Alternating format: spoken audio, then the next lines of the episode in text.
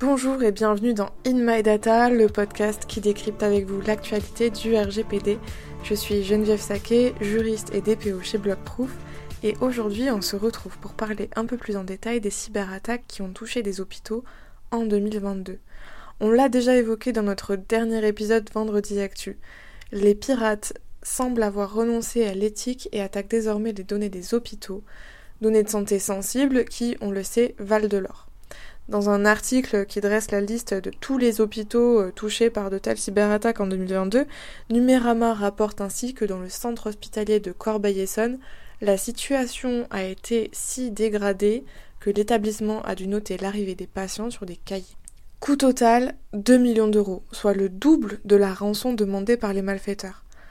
Les ransomware deviennent donc de plus en plus fréquents et avec eux, les violations de données se multiplient. Qu'elles soient criminelles ou accidentelles, elles peuvent être de toutes sortes, et contrairement aux idées reçues, elles ne sont pas uniquement le fait de pirates informatiques. Elles peuvent toucher toutes les structures, petites, moyennes ou grandes.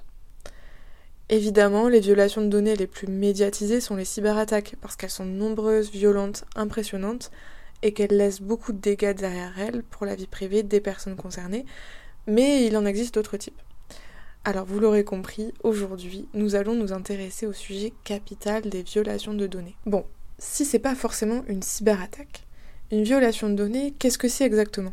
On va aller du côté de la CNIL qui définit une violation comme, je cite, tout incident de sécurité d'origine malveillante ou non, et se produisant de manière intentionnelle ou non, ayant pour conséquence de compromettre l'intégrité, la confidentialité ou la disponibilité des données personnelles. Donc en gros, toute destruction, perte, altération, divulgation non autorisée de données personnelles ou encore euh, l'accès non autorisé à ces données.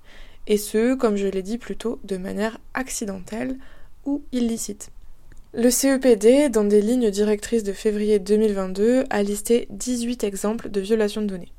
Donc évidemment, on retrouve les ransomware et les attaques informatiques, mais on a aussi notamment les exfiltrations de données d'entreprise par un employé, la transmission accidentelle à un tiers, l'erreur d'envoi de données personnelles au mauvais destinataire, la perte ou le vol de documents contenant des données personnelles.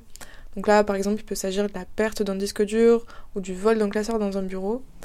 Donc c'est très large. Tous les organismes qui traitent des données personnelles doivent mettre en place des mesures pour prévenir les violations de données et réagir de manière appropriée en cas d'incident. Alors, que faire en cas de violation? Lorsqu'un incident de sécurité est détecté, il faut d'abord, évidemment, l'analyser et déterminer s'il existe un risque pour les personnes concernées. Dans tous les cas, risque ou non, vous devez documenter l'incident dans ce qu'on appelle le registre des violations. Dans ce registre, vous devrez faire figurer les faits qui concernent la violation de données à caractère personnel, ses effets et les mesures prises pour y remédier. Alors attention parce que la CNIL est susceptible de venir vérifier ce registre en cas de contrôle dans votre organisme. D'ailleurs, il est aussi très important de créer une procédure en cas de violation de données qui sera d'abord un guide, un mode d'emploi en cas d'incident, mais qui sera également pour la CNIL le témoin de votre réaction si euh, un tel incident euh, survenait. Ensuite, si l'incident présente euh, un risque, pas un risque élevé, juste un risque pour les personnes concernées, euh, il faudra notifier la CNIL dans un délai maximal de 72 heures. Cette notification, elle est très importante dans le cas où un risque se présente pour deux raisons. D'abord, si l'organisme dépasse le délai de 72 heures, eh ben la CNIL elle va adopter une position répressive et vous risquez une amende de 10 millions d'euros ou 2% du chiffre d'affaires. Donc c'est pas mal. Et puis, ensuite et surtout, en cas de notification, la CNIL, elle va vous accompagner vous, organisme, pour que vous preniez toutes les mesures nécessaires afin de limiter les conséquences d'une violation. Donc c'est contre-productif de se dire ah non, je vais pas notifier la CNIL parce que je vais me faire taper sur les doigts. Au contraire, elle vous apportera une aide précieuse.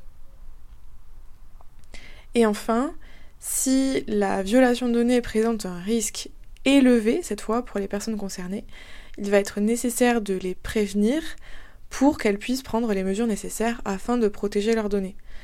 Euh, par exemple, si vous avez une fuite de mot de passe, eh ben, vous allez prévenir les personnes concernées pour qu'elles changent leur mot de passe et que les pirates n'accèdent pas à leur compte. Alors, évidemment, mieux vaut prévenir que guérir.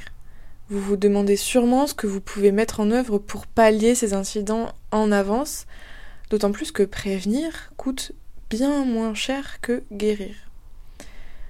D'abord, il faut vous assurer d'avoir mis en place un contrôle des accès.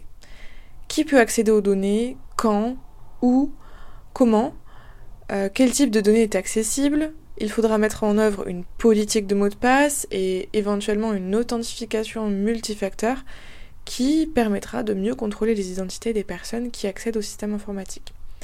Pour les supports physiques, assurez-vous d'enfermer les dossiers papier dans des locaux fermés à clé ou accessibles uniquement par badge.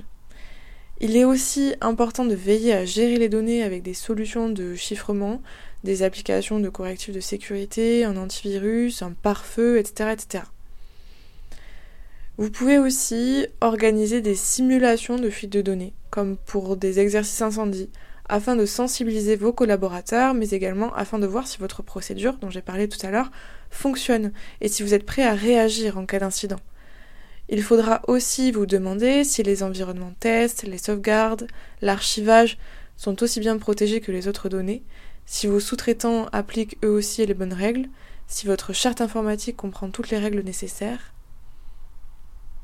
Donc les mots-clés à retenir pour garantir la sécurité des données, c'est disponibilité, confidentialité, intégrité en tout temps et en toute heure.